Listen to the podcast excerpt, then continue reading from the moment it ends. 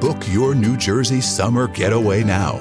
Go for sunshine vibes and beach and boardwalk fun. Discover parks, forests, and family attractions, distinctive dining, and inspiring art, history, and culture.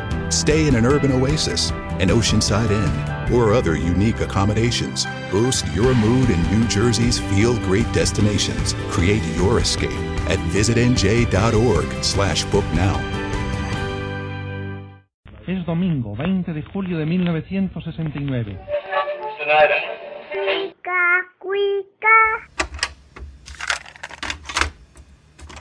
Tu amigo que con orgullo estrecha tu mano, Porfirio Díaz. Date un tiempo para Cinematempo. Cinematempo. Es tiempo de cine. Industria, historia, streaming. Con Enrique Figueroa Anaya. Síguelo en arroba enriquefa86. Historia. Filmada a finales de los años 20 en la ciudad de Orizaba, Veracruz, la cinta silente mexicana El puño de hierro se estrenó en 1927 en el Teatro Llave de aquella ciudad. La película, que no logró ser exhibida en Ciudad de México en aquellos años, narra la historia de Carlos Hernán, un joven curioso quien acepta inyectarse morfina convencido por un traficante apodado El Buitre. Los efectos de la morfina no solo afectarán a Carlos, sino también a su novia Laura. A partir de este suceso, la historia nos lleva por una serie de aventuras llenas de acción y desde luego también de mucha reflexión. Dirigida por Gabriel García Moreno, realizador también de la popular El tren fantasma, El puño de hierro es un ejemplo del interés que desde un inicio mostró el cine mexicano por los temas sociales. Enrique Figueroa Anaya, Diana Pastén y Rosario Ochoa platicarán sobre esta cinta, además de adentrarnos un poco en el contexto histórico de un tema como el de los narcóticos en México a principios del siglo XX. Bienvenidos a Cinema Tempo.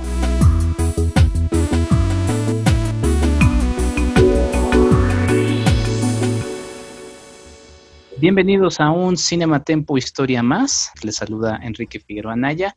Diana Pastén, ¿cómo estás? Hola, bien, Enrique. Buenas noches. Hola, Rosario. Qué gusto estar con ustedes otra vez. Rosario Ochoa, ¿cómo estás? Hola, muy bien, muchas gracias aquí en la cuarentena, llevándola, sobrellevándola, pero esperemos que también a los que nos escuchen les demos un ratito de distracción. Saludos a, a ti, Diana, y a ti también, Enrique. Pues esperamos que sí, que los podamos acompañar en estos días eh, de, de, contingencia y que, bueno, reiteramos, este, pues se cuiden y se estén resguardando, no como los vecinos de Rosario y Diana, por cierto. que al momento de grabar andan en fiesta, qué cosa.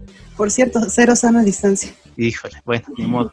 Este, pues vamos a darle a este tema que ya escucharon en la cápsula, una película que nos propuso Diana Pastén Rosario, que se llama El puño de hierro, y que bueno, eh, la verdad creo que es una cinta muy interesante, desde las pocas cintas mudas, eh, silentes que existen en México. Hay que recordar que existen muy pocas películas rescatadas de aquella época, muchas por también por el tipo de material que, con el que estaban hechas, eh, también porque eran películas que en su momento pues no había la sensación de ahora la necesidad de resguardarlas. Y, y finalmente pues también algunas películas dijeron, bueno, esto nos sobra, este material nos sobra, vamos a, a quemarlo, usarlo como pegamento o, o, cosas así que pues ahorita uno como historiador le, le, o como amante del cine eh, se le ponen los pelos de punta, pero bueno, así era, no había esa, esa idea del resguardo.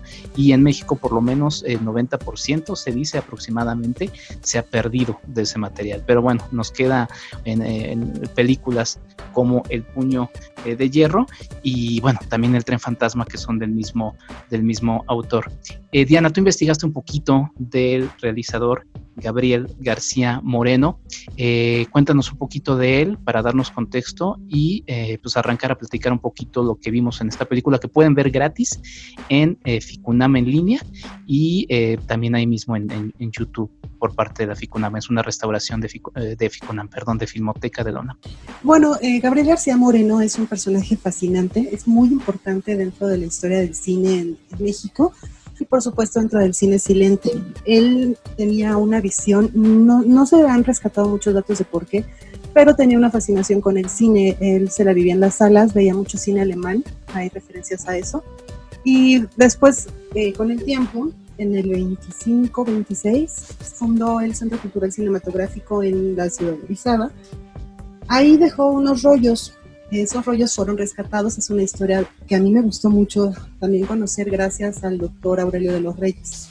Gracias al, doctor de los Reyes se puede hoy en día ver la película que, vamos a hablar el día de hoy, El puño de hierro, este, porque él estaba trabajando ahí en, la, en una casa que se llamaba Casa Ramírez, donde le entregan estos, estos rollos y le dicen, pues si los pones en acetona, puedes hacer un pegamento buenísimo para poder este, pegar, los sobres, que es lo que necesitaban hacer en el momento. Y efectivamente el, doctor Aurelio de los Reyes empezó a, se escandalizó bastante y los escondió durante muchos años hasta los 40, que fue... En ese momento no era doctor, era un simple amante. No, era un niño, era un muchachito, tenía 15 años. Todos estos datos los recopiló de una entrevista que se le hizo a Esperanza Vázquez, miembro de la Filmoteca, eh, pueden consultar la entrevista en el canal 22, en, bueno, en el canal de YouTube del canal 22. Es una, una entrevista súper interesante, sobre todo por los datos que les estoy contando ahora. Es de, lo que más me llama la atención. TV UNAM, perdón, porque yo vi una en TV UNAM. Ah, perdón, sí es cierto, tienes razón, es en TV UNAM. Se la hace Rafael Aviña, a quien le mando un saludo y a quien yo espero pronto poder tener aquí en Cinemateca. Saludos, Rafa. Saludos, es una, una, entrevista entrañable además. ¿no? Este, esos datos yo no los conocía del doctor de los Reyes y bueno, gracias a él podemos hoy en día ver esta película que se encargó de restaurar la UNAM. y justamente fue Esperanza Vázquez quien se encargó de cotejar el archivo de la GN y el archivo de Marcela Luna Villatoro para poder ver las fichas técnicas, la sinopsis eh, todo lo que estaba, por ejemplo, en las escaletas y así poder poner las cortinillas de los diálogos que no estaban completos. Entonces, bueno, lo que yo rescato de García Moreno es que él tuvo esta visión, estas ganas de hacer cine y pues invirtió todo su dinero, se reunió con algunos empresarios de Orizaba, ahí con ellos este, pues juntaron dinero, algunos eran médicos, otros eran miembros del club rotario, y así pudieron empezar a hacer un, fondo para crear este, este centro cultural y, em, filmaron primero el, Tren Fantasma, que es la primera película silente de García Moreno, es, de, en este centro grabado, ¿no? Él tiene cuatro. La primera es el buitre.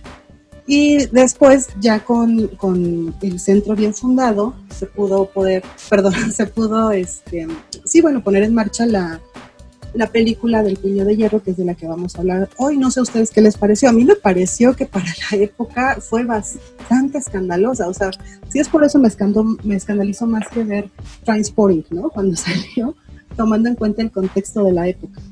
Yo no me hubiera imaginado, por ejemplo, ver a, a estas personas y los fumaderos de opio. O sea, había leído algunas cosas en la literatura, pero verlo ver a la gente en ese ambiente me pareció muy, muy, es, sí, escandaloso, perturbador por la época. No sé a ustedes qué les pareció. Ah, bueno, pues la verdad es que a mí sí me gustó mucho el puño de hierro.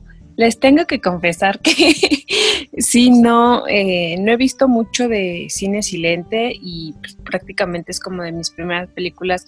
Y sobre todo sí desde la comodidad de mi casa sí le tienes que poner muchísima atención, o, sea, como espectadora, creo que sí, o espectador, tienes que poner muchísima atención a los detalles, o sea, no sé, bueno, desde mi perspectiva no se te podría ir como algo de ya se te cayeron las palomitas o algo, porque pues ya te perdiste de, incluso diálogos, ¿no? Que, que, aparecen en este caso en, en texto.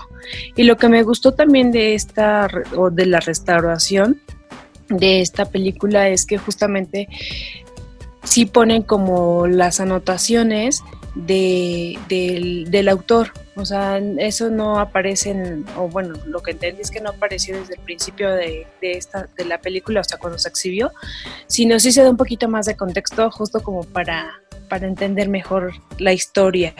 Y pues igual, ¿no? Estamos hablando un poco de lo que son las drogas, un poco también del de, sexo, entonces, pues sí, me parece que fue un parteaguas en, en su momento y sobre todo también por la por las épocas en las que se en la época en este caso 1927 el año en el que se exhibió o sea sí fue un antes y un después me parece a mí y ya lo, ya lo discutiremos ahorita. Y eh, lo que también me llamaron mucho la atención fueron los nombres de los personajes, o al menos de los bandidos un poco, como el murciélago, el buitre, creo que ahí retoma su primer largometraje. Y este, bueno, también un poco de eh, Doctor Hyde, ¿no? en uno de los personajes, que tampoco quiero espolear, pero bueno, espero que también la vean.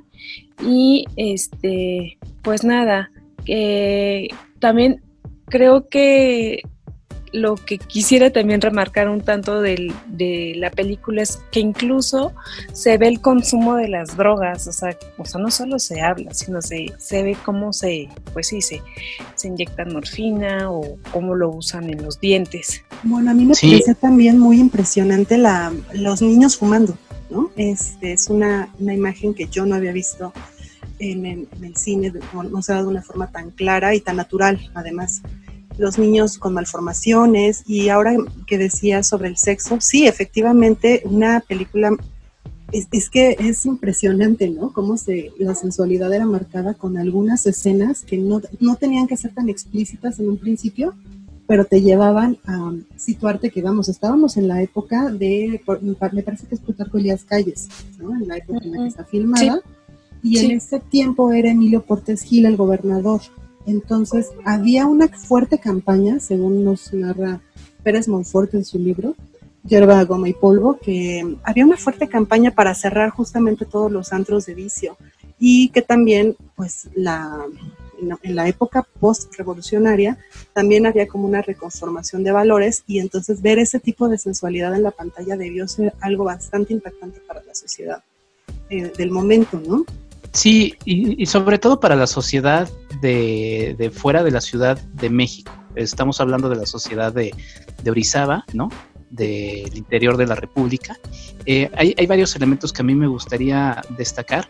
Eh, sí, para el cine silente eh, mexicano es probable, les digo, no hay material tangible de si ya otro cineasta había abordado este asunto, por lo menos en el cine, pero por lo menos en el cine silente en los Estados Unidos ya desde 1912 hay, hay primeras este, películas que hablan sobre el asunto de las drogas, ¿no? El primero fue D.W. Griffith, que grabó For His ¿no? Que fue una parodia de la empresa Coca-Cola en la que se denuncia pues la, la, utilización de sustancias prohibidas por parte de la marca. O sea, imagínense, en 1912 eh, ya se denunciaba desde ese momento a, la Coca-Cola, que si me preguntan, es para mí creo que es la droga más, más peligrosa que hay en el mundo, ¿no? Eh, y ya después de ahí te digo, es la droga más peligrosa, ¿no? Eh, podrá no, no, llegar el agua a muchas comunidades, pero eso sí llega a su Coca-Cola bien, bien, este, dañina por ahí. Pero bueno, eh, y hay muchas otras películas que están, que están, que están presentes hablando del tema. A mí, a mí me gustaron muchos elementos. Eh, yo, por ejemplo, ahora que mencionaba Rosario este asunto de no, de, que es una de sus primeras experiencias con un cine silente, yo siempre trato, sobre todo con las películas de las que no hay eh, registro eh, tangente, tangible de, de, cuál fue la música que utilizaron, porque se dice por ahí que, que había partituras distintas de acuerdo a, a quienes les tocaba musicalizar las, las, películas. Esta versión sí tiene una versión que se hizo contemporánea, eh, con música de la época, más cercana al foxtrot, ¿no? Por ejemplo, que era popular en aquellos años, pero eh, no, digamos, no es la música que se escuchaba en esa cinta y muy difícilmente sabremos cuál era porque igual pudieron haber sido dos o tres versiones o las que hayan sido en cada una de las exhibiciones. A mí me gusta siempre ver las películas silentes en silencio. ¿Por qué? Porque eso permite ver un poco el ritmo que tiene la propia película. Muchas veces, inclusive cuando alguien, igual aquí me estoy clavando un poquito en el tema de cine, inclusive cuando en, nuestro cine sonoro, la música luego estorba muchísimo. Entonces, aunque a mí me gusta, hay que decirlo, y los soundtracks también, pero, pero vean una película silente de esa manera. Vemos una imagen al inicio, platicábamos antes de entrar al aire sobre este puño que va eh, apretando a diversos eh, personajes de diversos estratos sociales.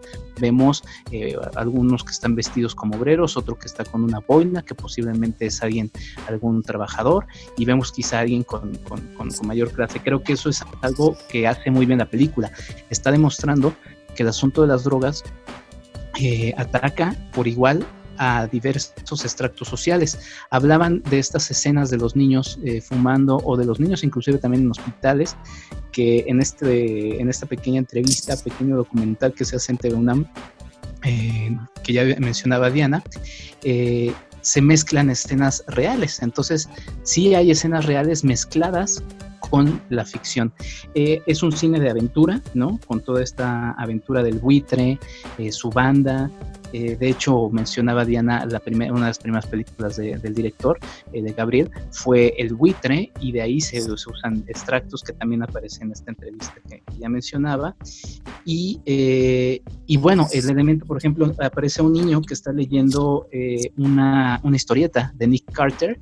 Investigué Nick Carter es un, es un personaje de los Estados Unidos, que, un detective, que va apareciendo en radio, que era muy popular en aquellos años, obviamente va apareciendo en televisión, va apareciendo en historietas, en novelas, y bueno, el niño ya desde entonces tiene, eh, muestra un impacto de cómo estos medios masivos, que eran en ese momento esos, pues tienen un impacto importante en este niño que termina juntándose con Perico, el chofer, que termina salvándose del ataque de la banda del buitre, bueno, no del buitre, era, perdón, de la banda de los, ¿qué? el murciélago, si me fue este de la banda del murciélago, sí, que es la que lidera Antonio, que es justamente este personaje que va teniendo la relación eh, pues amorosa y, muy sensual para la época de, con, Esther.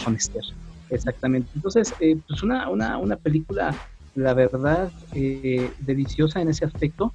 Y también se van mostrando estos, estos elementos de, pues burlescos, o sea, hay un personaje cuando están en uno de los, en el antro principal donde se ven las drogas que se ríe, chimuelo, como de horror, ¿no? Eh, también hay, hay momentos eh, bastante, mm, pues sí, desagradables, hasta en los intertítulos por ahí, ¿no? Se habla de, chicos de la vida eh, desenfrenados, ¿no? también hay la presencia de homosexualidad ahí, eh, que también yo imagino que para la época y para la zona de Orizaba eso debió haber sido muy escandaloso, pero bueno, ahí hay algunos elementos, no sé si alguien quiera mencionar alguno más. Sí, de hecho, bueno, yo quería eh, mencionar, bueno, de lo que hablas del niño a mí me llama la atención o me parece importante remarcar que no era como de cualquier clase, me parece, porque bueno, también estaba educado y sabía leer y no todos en la época, o sea, ni siquiera adultos tenían educación o acceso a la educación y el papel también de la importación y exportación de las drogas en ese momento.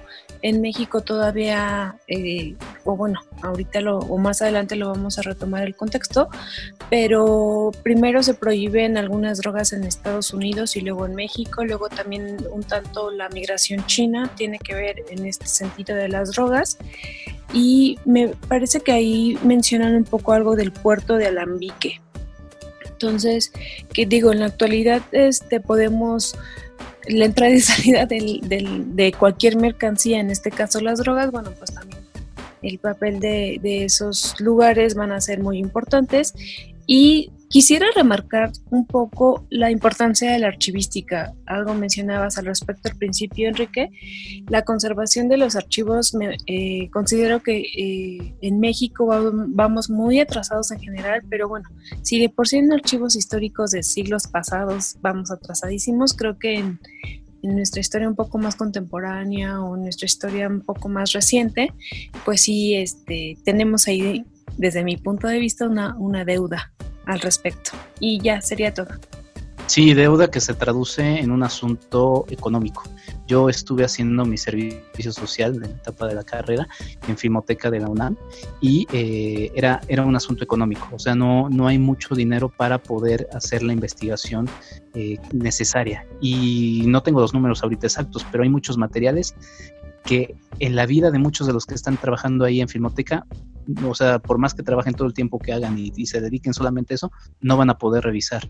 Eh, y los dos grandes archivos que hay en México están en Cineteca Nacional y en Filmoteca de la UNAM. Sí hay otros archivos en otros estados, pero esos son los dos más grandes. Entonces, pues sí, es una tragedia, pero eso, eso se, se traduce en, en, dinero. Y de lo primero que decías de, de, la presencia de este niño, sí, es que, por ejemplo, hay una escena en la que están zarandeando a un, pues parece un indígena, una persona con rasgos indígenas que está drogado, y cuando está la escena del doctor que está dando sus discursos, ¿no? Hay una escena lanzando eh, cosas en contra de las drogas y los zarandea y, contrasta con el personaje principal, bueno, el primero que vemos que es Carlos, eh, que es obviamente de otra clase social y también está en la misma en la misma situación. Diana, no sé si quieres abordar algo más o si no, ya nos vamos a... Eh, solo dos comentarios. El primero sobre la cuestión de los archivos. Supongo que nuestra invitada de la siguiente semana este, nos podrá hacer algunas, algunos comentarios interesantes al respecto porque también hay muchos archivos que están privados y los compran particulares, como si, por ejemplo. Entonces, por, decir alguno que me viene ahora a la mente, el archivo de Salvador Novo está en el archivo Carso. Entonces, también por ahí es que no está centralizado. Entonces, eh, eh, consultarlos a veces también este, pues, tiene la dificultad de dónde están esos archivos, quién los tiene, si están este, abiertos a consulta o etcétera. ¿no? este, sí, efectivamente es un problema para, para nosotros como, como, investigadores de los temas que nos interesan. Y bueno, por otro lado, sobre la estética de, la película, a mí me pareció desde, el primer, desde la primera escena donde están abrazando al burrito, me pareció una, escena tan bonita, tan rebeldosa, porque tan solo con la imagen del tipo abrazando al burro sonriente y besando a los demás, te queda bastante claro que el tipo está eh, alterado de los sentidos, ¿no? ¿no? había que hacer más esa parte estética de las expresiones, del tipo desdentado que, que mencionabas bien, o como se mencionaba también en la entrevista que hemos ya eh, referido varias veces, la cuestión de las piernas, del toqueteo entre los pies, que era algo muy, muy en la época todavía no, no se mostraban las piernas de las mujeres como tal, ¿no? Entonces, esa estética que vamos a la película me parece súper importante rescatarla porque además el trabajo que hizo la Filmoteca es impresionante, se ve súper bien, todo, todo es como muy claro. Entonces, eh, pues eso, la estética nos revela un gran ojo del director, de Gabriel García Moreno, para poder con una sola imagen revelar el estado en el que se encontraban las personas. Y también eh, me pareció muy novedoso ver en México que estaba en una, que era una industria emergente apenas, eh, los travelings, ¿no? De los viajes en el tren. No sé si técnicamente en ese momento se utilizaba como tal la palabra traveling, pero eh, vamos, la técnica del movimiento. Toda la estética me parece súper cuidada. Es, a mí, o sea, si alguien me dijera esto es un documental sobre, ¿no? Este, tal vez lo hubiera creído porque no, no sé si en otras películas, incluso más adelantadas, se podía percibir con tanta claridad algunos elementos que podemos ver en esta película. Sí, porque ahí justamente estamos hablando del ojo de un eh, cineasta que, en esa época obviamente no se estudiaba cine, estudió y aprendió cine viendo cine, como se aprende a hacer cine, ¿no? Viendo cine, y eh, esta situación de, su ojo entrenado en un cine que además dependía mucho de ese lenguaje cinematográfico, ¿no? Y de hecho, no sé si se dieron cuenta, eh, hacia el final de la película ya no hay tantos intertítulos, porque ya todo va fluyendo, o sea, ya te fueron marcando algunos elementos para que fueras entendiendo un poco la trama, pero ya al final va fluyendo de manera más, este, eh, pues sin tanta explicación de qué es lo que va pasando porque ya lo vamos a observar. Claro, eh, eh, solo para terminar esa, esa parte que decías del director y de su expertise, este, pues por eso después migra a Estados Unidos e incluso está la cámara Morel Snyder, ¿no? que es una, de sus aportaciones al mundo cinematográfico, no solo en México, sino, vamos, es una de sus aportaciones a la historia del cine. Pues muy bien, eh, vámonos a un corte y regresamos ahora a platicarles un poco qué es lo que sucedía en aquellos años y con el tema principal de la película, que es el uso de las drogas. Sí, señores, esto va mucho más allá de los años 80 y obviamente de la eh, actualidad. Ahorita regresamos. Visítanos en cinematempo.com.mx o síguenos en arroba cinematempo. Voy a cantar un corrido que anden toditas las voces de una mujer de la tropa que todo el mundo conoce en el pueblo de conejos por una calle muy quieta viene triste y derrotado el valiente Antonio Zeta. La cucaracha, la cucaracha, ya no puede caminar. Porque le falta, porque no tiene marihuana que fumar. Y esto que escucharon ustedes, eh, ¿cómo se llama esta canción, mi querida Rosario? La cucaracha. una canción clásica que de niños eh, cantamos, pero de la que muchas veces no, pues no sabemos cuál es el contexto. Hay que saber que es un corrido de la Revolución Mexicana. Y Rosario, tú por ahí querías comentar algo. Sí, la verdad es que muy general, digo, dentro de lo que yo también investigué, bueno, creo que nos preparamos los tres, pero de lo que investigué fue un poco de que esa canción, bueno, se remite a, al uso de las drogas y justamente, o sea, creo que los, las canciones populares luego le perdemos un poco, no ponemos tanta atención como deberíamos y que pues también son muy importantes, pero pues nada más. Y esta canción, eh, pues también otra interpretación es que iba dedicada a Victoriano Huerta. Eh, por ahí se decía que un poco su fisonomía era parecida a la de una, una cucaracha, ¿no? Eh, y que también caminaba cuando se ponía traje pues medio chueco como una cucaracha. Y eh, bueno, la referencia de todas maneras que a mí me interesaba era el asunto de que se mencionaba que le, que le faltaba marihuana, ¿no? Eh, entonces, este, eso, eso nos marca que ya desde entonces está la presencia de las drogas, pero Diana, tú también tienes otro, otra, otra información de la, de la canción. Sí, bueno, no solo de la canción, sino de Victoriano Huerta, porque eh, justamente Pérez Monfort comenta en su, libro que la marihuana estaba reservada para ciertos sectores y, no era un problema de salud todavía en ese momento, era un problema más bien como social, eh, mal visto por algunas esferas, pero tolerada en otras, y sobre todo en el ámbito militar, en las, en las cárceles, y pues en algunos intelectuales. No era algo que se consideraba como al alcance de todo el mundo hasta que se empezó a hablar justo en el ámbito castrense del hábito que tenía Victoriano Huerta por, por la marihuana. Y entonces em, yo encontré esto sobre un corrido que se le compuso después de 1914. Si gustan se los leo, que dice, pobre Huerta, el agua surca y aunque la mar está tranquila le hace efecto de una turca, una turca de tequila eh, un calor como de fragua le sofoca diariamente y se pone a tomar agua, pero aquella es aguardiente. Solo puede en la mañana darse un pobre gusto, que es el fumar su marihuana y, poder, y ponerse a dar las tres. pues ahí está, Diana. Muchas gracias. Eh, les iba a decir, eh, cada quien leyó distintas cosas. Me gustaría, eh, Diana, que comenzaras a platicarnos un poquito de qué leíste. Ya lo mencionaste ahorita brevemente. luego también Rosario y, y, así para ir complementando y sí decirles los títulos por si ustedes también tienen curiosidad de seguir estos temas. Diana. Claro que sí. yo leí Hierba, Goma y Polvo de Ricardo Pérez Ricardo Pérez Monfort. Es un libro pequeñito, está, está muy, muy lindo. Es una colección de ediciones Cera, que con una colaboración con la Culta y Elina.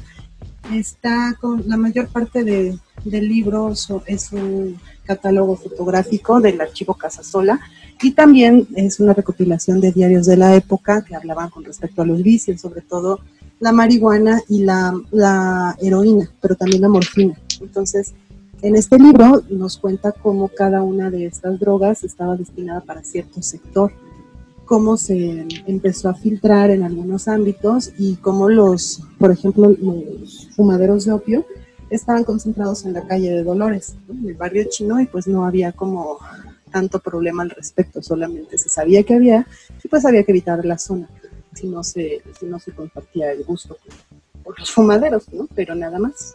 El otro artículo que consulté fue de Susana Sosensky, se llama Diversiones Malsanas, el cine y la infancia en la Ciudad de México en la década de 1920.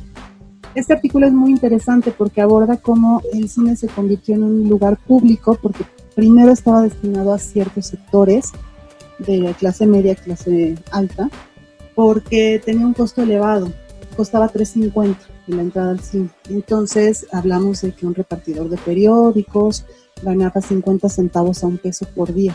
Entonces no era accesible para, para todo público, pero después se fue abaratando y con eso trajo público más popular y pues empezó a ver la cuestión de los niños deben entrar al cine, o sea, ¿qué se, les, ¿qué se les está ofreciendo? ¿Qué es lo que están viendo? Y sobre todo el ambiente que rodeaba, porque también había muchos peligros en el cine. Es la parte que yo les recomiendo mucho que puedan, si pueden ver este artículo, este, porque habla de cómo era muy común que se incendiaran los cines en ese entonces. Entonces ponía a los niños en una situación vulnerable. Y también las temáticas de, de entonces, en las proyecciones, no, no eran del todo consideradas para niños. Entonces me parece que es un artículo muy interesante y el libro también me parece fundamental para entender cómo se vivía el mundo de las drogas en ese entonces. Pues yo encontré un libro de historia del narcotráfico en México de Guillermo Valdés Castellanos. Él es eh, o fue director del CISEN en, en, pues ahora sí que desafortunadamente en los años de Calderón. Y también encontré un artículo muy muy interesante en, el confabulario del Universal de Hugo Vargas. Y bueno, en contexto, eh, podría, podría comentar que estamos hablando del periodo de Plutarco Elías Calles y también lo que me pareció súper importante es que el periodo de, de filmación o el periodo en el que hizo su obra el autor, eh, Gabriel García Moreno, que es del 25 al 27, justamente el del, 25, del 26 al 29 nos encontramos en plena guerra cristera. Entonces creo que ese dato igual no, no lo quiero relacionar tanto con esto que estamos hablando porque al final de cuentas pues, no se toca en, la película, pero o sea, en contexto del país estaba saliendo de la revolución y de hecho ahí comentario personal, yo sí considero que somos más hijos de la revolución que de la conquista, pero bueno, lo dejo ahí. Y también este, encontré un poco más de que el consumo, bueno, de opio viene desde el porfiriato y lo que también quisiera resaltar es la llegada de los chinos, eh, justamente lo que se mencionaba hace un momento, para construir el ferrocarril, y eso sí es un tanto con el porfiriato, pero este, pues con, ellos también llega la, semilla de la amapola y se instalan, eh, al menos en el texto de Castellanos, eh, menciona que se instalan en Sinaloa y en la Ciudad de México. Entonces, bueno, pues hay un poco de la historia del narcotráfico, pues me parece súper importante. Y también rescatar que en el 1925 Plutarco Elías Calles pues expide un decreto, ¿no? En el que pues se fijan las bases para permitir la importación justamente del opio, la morfina, la cocaína y también otras drogas. Y eh, Ah, bueno, también creo que es importante mencionar que justo como, bueno, no solo en México, sino en diferentes eh, partes del mundo, por ejemplo en Estados Unidos, en la prohibición del alcohol, pues se genera, se genera o abre un mercado negro este, muy redituable. Y creo que fue el caso de México. Eh, eh, con la prohibición de, de, las drogas y pues ahí creo que es el nicho para que el, el narcotráfico crezca con respecto a pues a lo lucrativo y pues sí ya de una manera más criminal. Pues ahí está eh, otro, otros textos interesantes y, sí que nos van marcando justamente cómo se iba eh, manejando en aquellos años la, eh, el asunto de la droga y, sobre todo, y como lo decía antes de, arrancar este bloque, eh, parece que en México, eh, como que en el imaginario cultural, todo se dice, bueno, inclusive por las series que luego se pueden ver en televisión, que todo arrancó en los 80, ¿no? Y que antes de eso eh, eh, pues no había, no había nada. Yo leí un libro que se llama Nuestra historia narcótica, la escribe un historiador eh, sinaloense llamado Froilán Enciso, que es doctor por la Universidad Estatal de Nueva York y licenciado en Relaciones Internacionales por el Colegio de México. Es un librazo, ¿eh? la verdad es que es un libro muy interesante porque lo que hace Froilán es irnos presentando pues toda la historia, básicamente de manera breve y en historias y en cuentos o sí, en cuentos, en segmentos eh, muy breves, lo que ha sido la historia a lo largo de, muchísimos años de nuestro país. Vamos, se va inclusive a, a, los antecedentes prehispánicos, ¿no? Porque dice, inclusive la prohibición arrancó en la etapa de la colonia y fue cuando los españoles, por ejemplo, vía la Inquisición, pues lo que estaban tratando era de eliminar el uso del peyote, ¿no? o de otras formas de relacionarse con las divinidades que, había en las, en las, culturas prehispánicas. Entonces, desde ahí ya empezaba un, eh, pues un instrumento de, prohibición de las drogas en México. Eh, obviamente, de ahí menciona otros elementos importantes como la presencia eh, de Estados Unidos. No solamente liga el asunto de la prohibición de las drogas a algo relacionado a la salud, sino también inclusive al racismo. ¿no? Por ejemplo, dice al prohibir, al prohibir el opio, pues lo relacionaba con los chinos, la marihuana la relacionaba con los trabajadores mexicanos que vivían en California y la cocaína la relacionaba eh, con los afroamericanos, ¿no? Entonces eh, va, va, vinculando todo esto, inclusive también habla como eh, nuestra constitución de 1917 eh, pues termina vinculando esas, esas, esas, relaciones con el gobierno estadounidense y también esa expansión de las ideas eh, europeizantes sobre la higiene, la farmacología y su clasismo, y se, se incorpora en, ese, en esa constitución la prohibición eh, de las drogas. ¿no? Em, menciona, por ejemplo, cómo, eh, y así lo dice, ¿no? Como algunos señoritos empezaron a probar las, las, las, drogas, o sea, ya gente como el personaje Carlos de la película, ¿no? Que se menciona ahí que pues tenía una curiosidad y cómo también se trató de diferenciar, aunque fuera la misma droga, no sé, por ejemplo, los, el Cannabis Club, ¿no? Los clubes de cannabis que eran de personas de una sociedad más alta contra la gente que conseguía las drogas en pues, por ejemplo, aquí en, Ciudad de México, en, en Merced. Eh, menciona también otro, otro libro que es, eh, es, bastante largo, que se llama eh, Tropa Vieja, del general Francisco Urquizo es una novela, eh, pero bueno, Francisco Urquizo estuvo eh, participando en la Revolución Mexicana, entonces hay muchos elementos que él eh, lleva de crónica de lo que vivió y ahí, por ejemplo, uno de los personajes, Juan, hay muchos personajes llamados Juan, de hecho, a lo largo de la novela, pues se van involucrando con, con, la droga y menciona cómo en, esa, en esa Revolución Mexicana en la que hubo muchos soldados que terminaron saliendo de diversos espacios en donde pues, no lo esperaban, eh, estaban en sus haciendas trabajando y de repente se los llevan y los suben a los, a los trenes y les dices, pues, pues van a pelear y tienen tu arma y la guerra y todo eso, pues sus escapatorias eran justamente eh, las drogas, ¿no? Eh, en, esos, en esos momentos de, de, violencia. Eh, va mencionando un estudio, por ejemplo, de la heroína, que también me pareció muy, muy interesante, en donde un, estudiante de, medicina va haciendo toda una relación de cómo, de cómo la heroína ha estado afectando a la sociedad de, ese tiempo.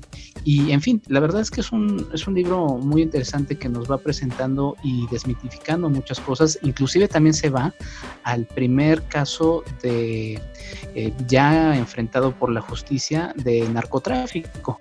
Y menciona por ahí a un personaje que pues, recibe un, paquete de, de cocaína, si no me equivoco, eh, y que le caen las manos porque alguien le dice, ten, esto te va a ayudar, o sea, lo, véndelo y te va a ayudar porque te va a generar dinero. Estamos hablando de 1931. Y este personaje lo que hace es este, pues, cuando alguien se, roba su paquete de cocaína, pues va a la, policía y le dice, es, Pascual Gutiérrez, un vendedor de guaraches eh, de 55 años en ese 1931, era de León, Guanajuato, y va a, a Mazatlán a, este, a denunciar a la Delegación Federal de Salubridad, oigan, me robaron mi paquete de cocaína, ¿no? Y entonces las autoridades en ese momento dicen, bueno, ¿qué, hacemos? Y, bueno, pues dicen, pues un robo es un robo y, terminan solucionándolo, pero a partir de ese caso, inclusive se ven los primeros eh, elementos de corrupción en la policía. Entonces es muy interesante cómo muchas de estas cosas están ligadas en esa cercanía de 1927. El libro va más allá, yo solamente me, leí los, elementos que van relacionados a la, a la, a la época en la que está, está representada en el libro y bueno, nada más eh, seguramente ustedes también se lo encontraron eh, y ya es 13 años después de la película, pero algo que me llamó la atención es que durante el gobierno de Lázaro Cárdenas, eh, México sí vivió una etapa de legalización de las drogas, ¿no? Y que el enfoque iba más hacia el asunto de la salud, más que en un asunto de eh, calificar a los enfermos eh, como, como, como, bandidos, ¿no? justamente un poco creo que también eso está presente en, la película, ¿no? Se trata de, humanizar a, esta, a, esta, a estas personas y sobre todo en el, en el personaje de Carlos, del que no tenemos mayor contexto, no sabemos bien por qué, o sea, sí vemos que se lo comparte Twitter, que es este intermediario entre el vendedor y, y los compradores, pero eh, no, se, no se ve más. Pero bueno, creo que por ahí está un poco en la, en la cinta. No sé si alguien quiere comentar algo más. Sí, justo la escena que acabas de narrar en el libro que consultaste, me recordó de inmediato la escena donde uno de los personajes va y le dice, yo sé que tú eres el murciélago. ¿no? Y después, y le dice, no, yo, yo, claro que no. Y dice, sí, tú estuviste involucrado en el asalto a tal, tal, tal. Y después le ofrece vender cocaína. Dice, vas a ganar dinero vendiendo este polvo blanco, igual que lo que acabas de narrar que de hecho este en, la película a mí me, llamó mucho la atención porque el personaje del, de, Antonio, este, el murciélago, eh, pues es el bandido, ¿no? Es el ladrón. Y termina siendo el personaje que rechaza las drogas, ¿no? Cuando su, su, amante Esther le dice, pues ten, ten, y que de alguna, ya no sé quién se lo, dijo, si Rosario o tú, este, se lo, se lo pasa besándola eh, o besándolo más bien, este, él no, él no quiere las drogas, ¿no? Y él ve que es algo, algo negativo cuando en los propios intertítulos se le dice que pues, es, un, alguien que, que vive de, pues, de una labor que no es este honorable, ¿no? Que es ser ladrón y bandido. Sí, claro, y también ligando un poquito con lo que hablaba Rosario de la importación y de toda esta etapa de tolerancia. Eh, sí, eh, también Pérez Monfort dice, ¿no? Que era un vicio, pues, de ciertos sectores, como he mencionado, pero dice que la morfinomanía y algunos este, cierto tipo de alcoholismo como tal eran considerados como costumbres de fifís y lagartijos, ¿no? Y que, y, cito, que respondían más a la moda de un momento y a un mundo prostibulario parcialmente tolerado que a un problema endémico de la sociedad mexicana, es decir, que estaba perfectamente focalizado y localizado, ¿no? En quienes la consumían. Sí, y ahora, por ejemplo, que mencionabas la palabra sí, tal cual ahí aparece en la película, y pues sí, nos hace pensar que nuestro presidente quizá proviene de aquellos años. Un poquito. no, es que me, saltó la palabra de inmediato, ¿no? Lo que no, no tengo tan contextualizado es la palabra lagartijo. Eso sí, no sé bien a qué se refería, pero tal vez se refiere a cierto tipo de, de vicioso bandolero, ¿no? Sí, eh, por, por, ejemplo, y, también sumando un poco eso y a lo que ya había mencionado del, del asunto del racismo, en el, en el libro de Fräulein Enciso se menciona un... y eh, las, los dimes y diretes que hubo, ¿no?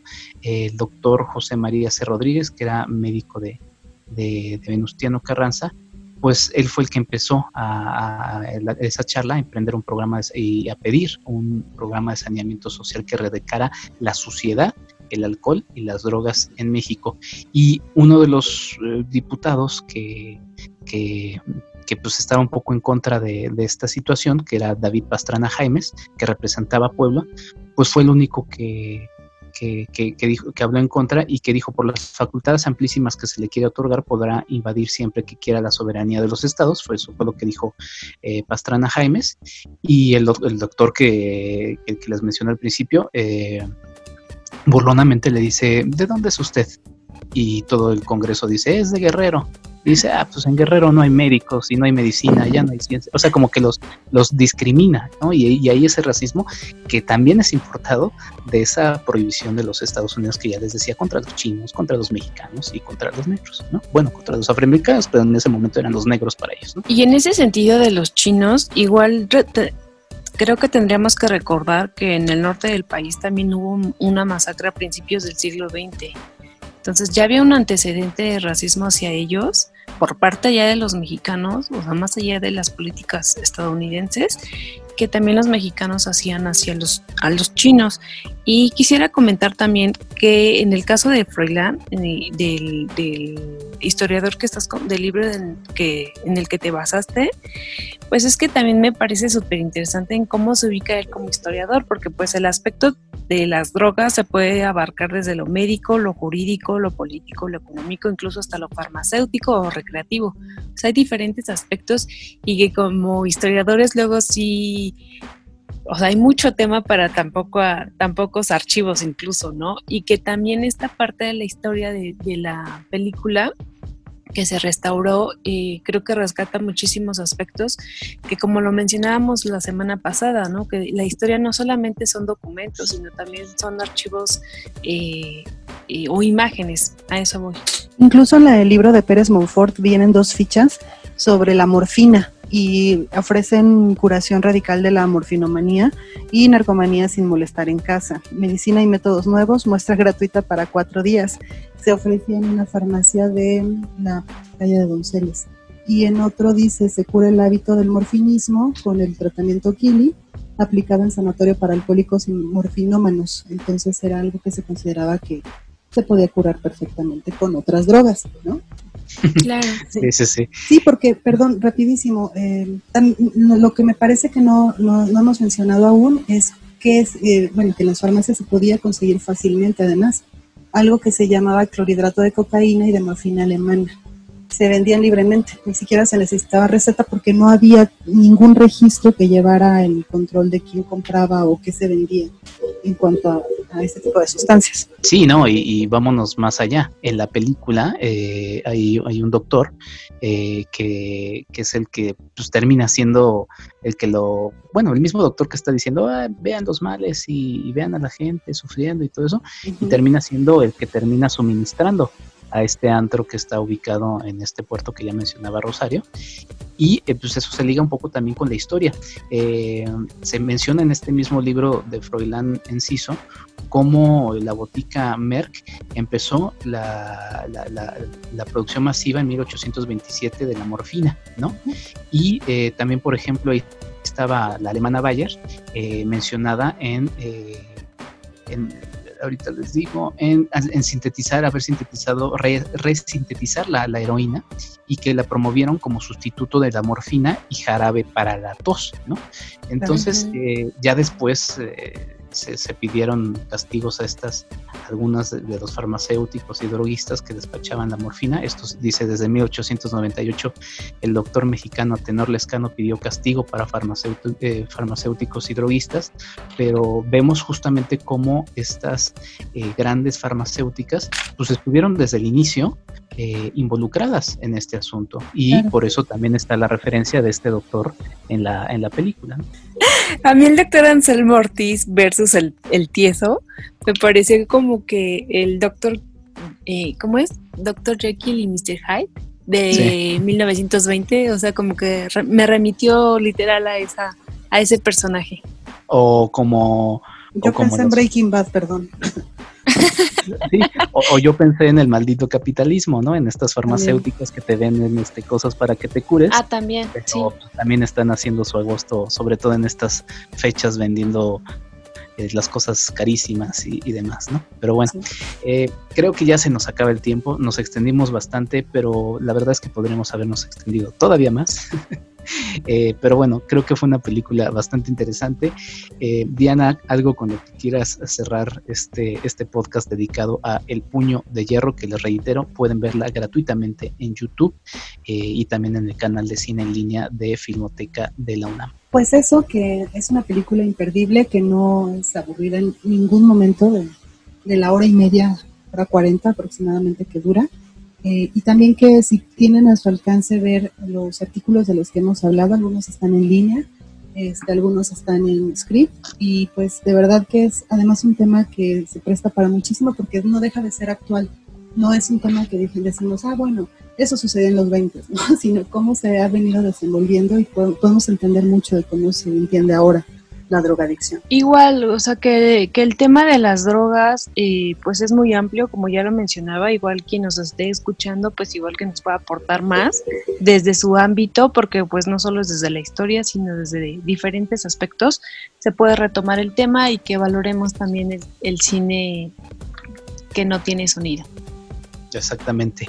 Pues yo, yo cierro con uno de los personajes que más me gustó de la película, que fue el personaje de Laura, que es esta chica dueña de la hacienda eh, donde está Perico y donde sale Juanito también y toda esta banda de, gente, pero me gusta el asunto de que Laura, a pesar de todo, eh, pues mantiene su amor por, por, por Carlos y trata de, ser leal y fiel a ese, a ese sentimiento y es la única que lo ve con, compasión, ¿no? Eh, a pesar de los otros. Y también el personaje de Antonio como, como amigo, ¿no? Entonces me, refiero a esto porque pues, es una enfermedad y, pues tal cual me parece interesante también esta participación de estos dos personajes. Pues sin más, eh, nos despedimos. Eh, ¿Dónde pueden seguirte, Diana? ¿Dónde pueden preguntarte más de lo que estuviste leyendo? A mí me encuentran en Twitter como arroba árbol de lunas y también en Instagram, en Facebook estoy como Diana Pastel. Y nada más para cerrar mi participación, estos días se, conmemora la muerte de Kurt Cobain, hablando de las drogas también. Y pues hay una película que me gustaría recomendarles para estos días, está en Amazon Prime, que se llama Last Days de Gus Van Sant, que habla de los últimos días de Kurt Cobain, ¿no? hablar también de, ese tipo de drogas pues ahí está, eh, Diana. Rosario. Ah, bueno, pues a mí me encuentran como en Twitter, arroba bajo Choas y en Facebook como Rosario Choa. Y creo que también el tema del narcotráfico ahora con las series que vemos mucho en, streaming, bueno, pues podríamos darle el giro a esas historias y verlas desde el lado historiográfico. Pues ahí está. Eh, a mí me siguen en, en Enrique FA86 y seguimos hablando más en Cinematempo, arroba Cinematempo en nuestras redes sociales, Cinematempo MX en Instagram. Hasta la próxima y vean, vean mucho cine silente. Hay muchísimo cine mucho anterior del que ustedes imaginan que les va a llamar muchísimo la atención. Hasta la próxima.